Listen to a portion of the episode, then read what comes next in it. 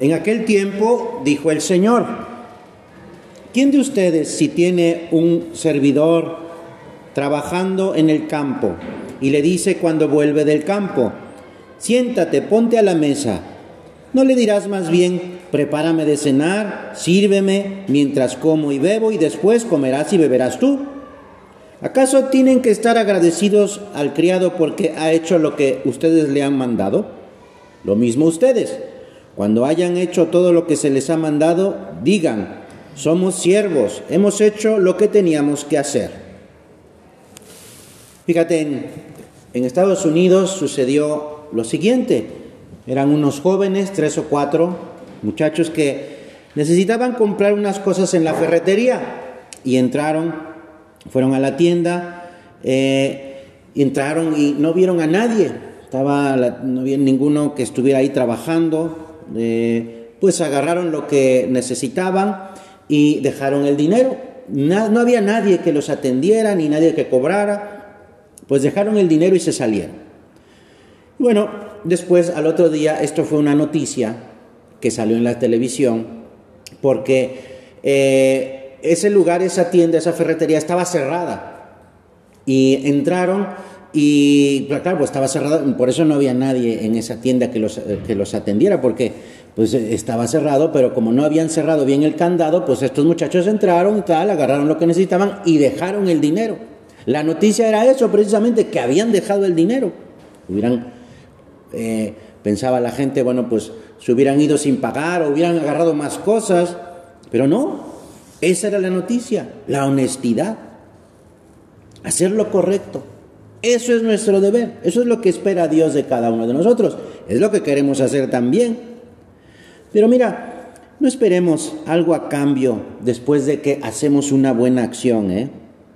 como si estuviéramos negociando, negociando con Dios, ¿verdad? Solo haré algo si Dios me recompensa. No somos empleados de Dios, somos hijos de Dios.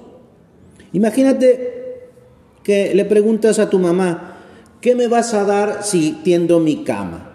¿O qué me vas a, con qué me vas a pagar si tengo arreglado mi, habitación? No, pues no podemos hacer eso, porque precisamente eh, es, son cosas que usamos. No, no esperemos hacer cosas que, que nos den eh, algo a cambio por lo que tenemos que hacer. Pues tender la cama, tener arreglada nuestra habitación.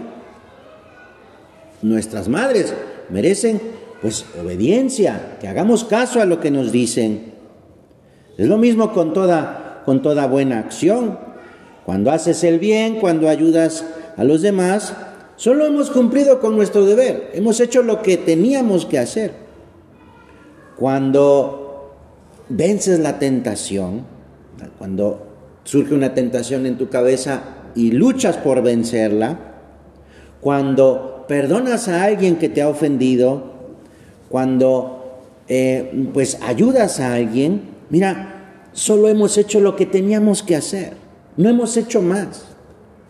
Porque nos hemos portado como hijos de Dios cuando hacemos todo esto, al perdonar, al ayudar, a, luchar contra la tentación. No pensemos que ya por eso ya este, somos merecedores de, de un gran pago, ¿no? Es nuestro deber. Parte de este deber es el servicio. Estamos hablando con nuestro Señor. Jesús, tú, tú nos has dicho que no has venido a ser servido, sino a servir. Además, tú, Señor, eres el hijo de la esclava del Señor. Así se nombra María a sí misma, la esclava del Señor. Es, es decir, servicio. ¿Cómo ¿Te gusta, Señor, esa palabra, servir? Y queremos nosotros ser como Cristo, bueno, pues también tenemos que servir. Servir nos identifica más con Jesús, nos hace más Cristo. Y para servir, ¿qué se necesita? Amar, amar a Dios. Porque Jesús vino, pues eso, como un labrador para sembrar la semilla de la palabra de Dios. Jesús vino como un pastor para reunir al rebaño junto a Dios Padre. Pero antes de que Dios Padre le permitiera ir al cielo a Jesús, pues le pidió que sirviese, que sirviese como comida, comida para nosotros, que está aquí en la Eucaristía, está aquí en el sagrario. Dios, Jesucristo, se ha hecho pan para que lo comamos. Ese es el gran servicio de Jesús. El siervo de, Dios, Jesucristo, dio su carne su como alimento y su sangre como bebida para darnos vida a ti y a mí. Y después subió al cielo y está sentado a la derecha del Padre. Si lo que hizo Jesús fue primero servir, pues también nosotros para salvarnos tenemos que servir a los demás, a los demás nuestros hermanos, nuestra familia, nuestros padres, nuestros amigos. Y entonces así serviremos, decía San José María, un lema muy pequeño pero muy bonito, para servir, servir. Es decir, para ser útil, no útil eh, materialmente, sino para ser eh, un buen hijo de Dios, hay que servir, servir a los demás. Para servir, servir. Servir por amor a Dios, no por autocomplacencia, no por buscar reconocimiento. Cuando se pierde la referencia a Dios en el servicio, en el servicio que hacemos a alguien, es fácil caer en el desánimo, porque no encontramos ese reconocimiento de la gente que dice, oh, qué bueno es este. Si estoy buscando ese reconocimiento humano, pues no lo voy a encontrar y entonces va a haber frustración, me voy a enojar y me voy a cansar. Y entonces voy a decir, ¿para qué sirve el servicio? ¿Para qué sirve ayudar a los demás? No sirve de nada.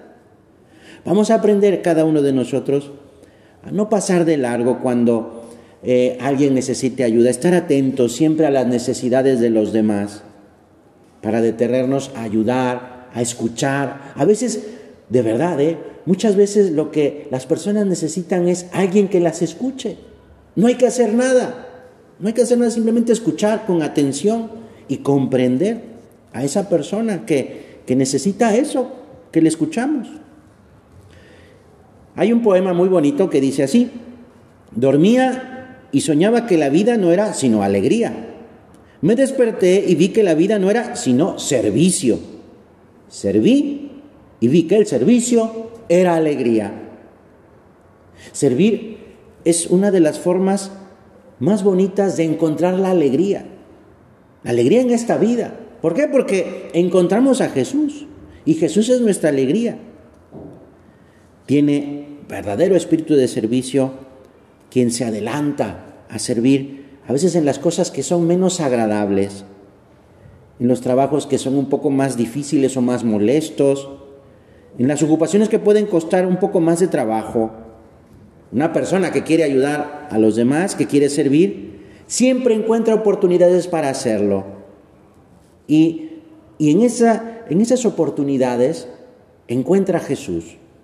Siempre vale la pena esforzarse para servir, pues es un camino seguro para encontrar la felicidad eterna, el cielo. Madre mía, ayúdame siempre a hacer lo correcto solo porque Dios lo merece. Vamos a pedirle a la Virgen que nos ayude a estar atentos para servir a todos, a todos los que nos rodean. Que nos avise, Madre mía, avísame cada vez que tenga esa oportunidad para servir a los demás y que nos dé también, le pedimos a la Virgen que nos dé la fuerza necesaria para poder olvidarnos de nosotros mismos, de nuestras cosas y hacer ese servicio por amor, por amor a Jesucristo nuestro Señor. Que así sea.